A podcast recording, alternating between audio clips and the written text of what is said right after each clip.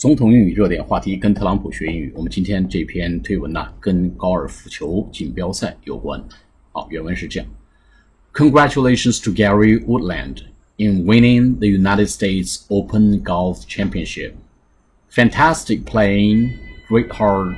There will there will be more in Gary's future. 好，解读一下：Congratulations to，祝贺谁谁谁？To Gary Woodland. Gary Woodland 是什么人呢？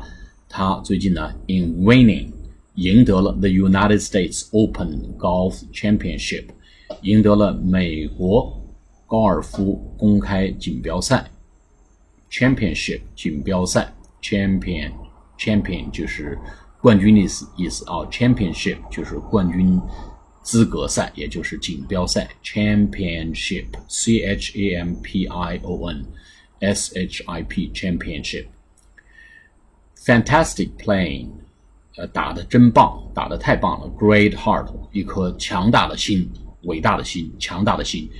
There will be more in Gary's future。这个话呢，简单直白，而且呢很好用。在 Gary 的未来之路上，还会有很多。什么意思呢？There could be more to expect。在 Gary 的 future 里面也有很多可以被期待的东西。就 There will be more in Gary's future。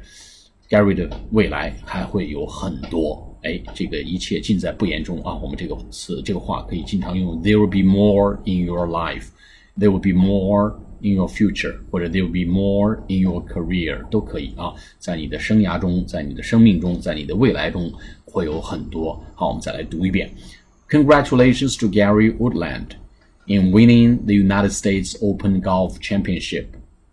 Fantastic playing, great heart. There'll be more in Gary's future. 好，下次节目再见。